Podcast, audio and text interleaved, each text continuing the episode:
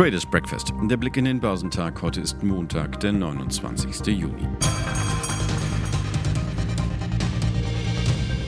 Diese Woche dürfte wohl ernüchternd beginnen.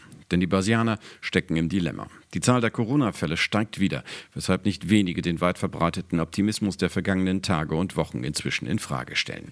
Auf der anderen Seite steht das Problem, dass Aktien in Zeiten von Nullzinsen noch immer nahezu alternativlos sind. Schließlich starten die Regierungen weltweit billionenschwere Hilfsprogramme. Da ist fraglich, wie attraktiv Anleihen und Währung als Ausweichgeldanlage sind. Die Aktien im asiatisch-pazifischen Raum fielen vor diesem Hintergrund im Handel am Morgen. Der Nikkei in Japan büßte 1,4 Prozent ein. Der südkoreanische Kospi verlor fast 1 Prozent. Nach der Rückkehr aus einem Feiertag gingen die Aktien an den chinesischen Festlandsbörsen im Frühhandel zurück. Der Shanghai Composite verlor 0,6 Prozent, während der Shenzhen Component um 0,5 Prozent nachgab.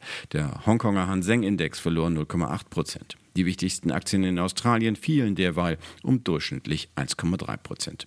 Die Ölpreise fielen am Morgen im asiatischen Handel, wobei der internationale Benchmark Future für Rohöl der Sorte Brand um 1,5 Prozent auf 40,42 Dollar nachgab. Auch die US-Rohöl-Terminkontrakte fielen um 1,5 Prozent auf 37,91 Dollar pro Barrel. Was die Wirtschaftsdaten betrifft, so fielen die Einzelhandelsumsätze in Japan nach Angaben des japanischen Ministeriums für Wirtschaft, Handel und Industrie im Mai im Jahresvergleich um 12,3 Prozent. Demgegenüber war laut Reuters ein geringerer Rückgang von 11,6 Prozent prognostiziert worden. Die Furcht vor einer zweiten Corona-Infektionswelle war schon zum Ende der vergangenen Woche an die US-Börsen zurückgekehrt. Zeitweise hatte sie den Dow Jones Industrial unter die Marke von 25.000 Punkte gedrückt. Zudem dämpften Konjunkturdaten die Stimmung. Mit einem Abschlag von 2,8 Prozent auf 25.015 Punkte ging der US-Leitindex letztlich aus dem Handel. Der Wochenverlust summiert sich auf 3,3 Prozent. Der marktbreite Standard Poor's büßte am Freitag 2,4 Prozent auf 3.009 Punkte ein. Der Nasdaq 100 sank um 2,5 Prozent auf 9.849 Zähler, nachdem der Technologie technologiegeprägte Index noch am Dienstag ein Rekordhoch verzeichnet hatte.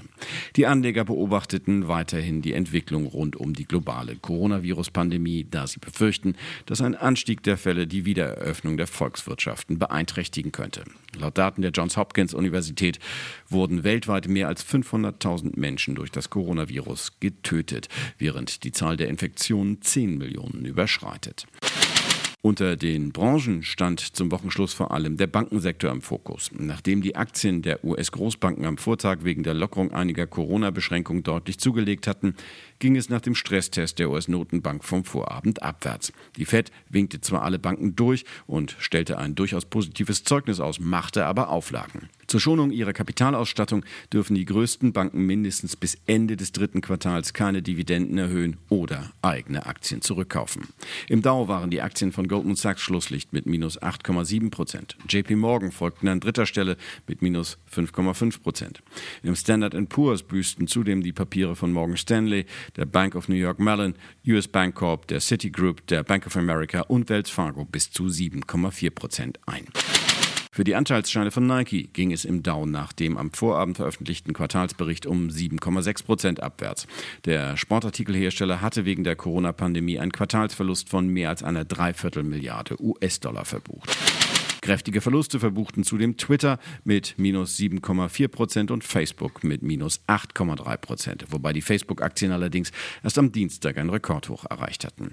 Der Konsumgüterriese Unilever und der Autobauer Honda gaben am Freitag bekannt in den USA vorerst keine Werbeanzeigen mehr bei dem Online-Netzwerk und seiner Tochter Instagram zu schalten. Damit erhält eine in der Vorwoche gestartete Boykottaktion gegen die Plattform wegen deren umstrittenen Umgangs mit rassistischen, hetzerischen und manipulativen Inhalten bedeutend bedeutenden Zulauf. Und am Wochenende gaben Coca-Cola und Starbucks bekannt, auch sie werden die Werbung auf diesem sozialen Netzwerk einstellen. Auch hierzulande ist die Corona-Angst zurück. Der DAX drehte am Freitagnachmittag ins Minus und schloss 0,7 Prozent tiefer bei 12.089 Punkten. Daraus ergab sich ein Wochenverlust von knapp 2 Prozent. Der MDAX der mittelgroßen Börsenwerte büßte am Freitag 1 Prozent auf 25.620 Punkte ein. Beim Blick auf die Kurstafel ragten nach dem Insolvenzantrag vom Vortag erneut die Wirecard-Aktien negativ heraus. Sie sackten um fast 64 Prozent auf 1,28 Euro ab. Inzwischen überdenken die Kreditkartenanbieter Visa und Mastercard ihre Geschäftsbeziehungen zu den Zahlungsabwicklern, wie die Nachrichtenagentur Bloomberg aus Insiderkreisen erfuhr. Nach einer Serie von Hiobsbotschaften sanken Wirecard in sieben Tagen inzwischen um fast 99 Prozent. Bei der Lufthansa währte die Freude über die letztlich doch erwartete Rettung nicht lange und es ging um mehr als 6 Prozent abwärts.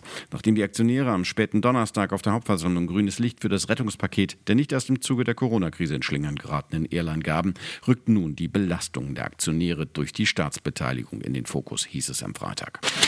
Schwache Geschäftszahlen des US-Sportartikelherstellers Nike färbten auf die Papiere der Rivalen Adidas und Puma ab. Beide verbuchten Verluste von jeweils mehr als 2%. Es sei immerhin der erste Verlust von Nike in mehr als zwei Jahren, hieß es am Markt. Die Vorzeichen für den Start in diese Börsenwoche hierzulande sind also eher mager, zumal die Nachrichtenlage noch überschaubar ist. Zum Wochenauftakt werden die deutschen Verbraucherpreise veröffentlicht. Erwartet wird eine im Vergleich zum Vormonat unveränderte Inflationsrate von 0,6 Prozent. Außerdem steht der Geschäftsklimaindex für die Eurozone an.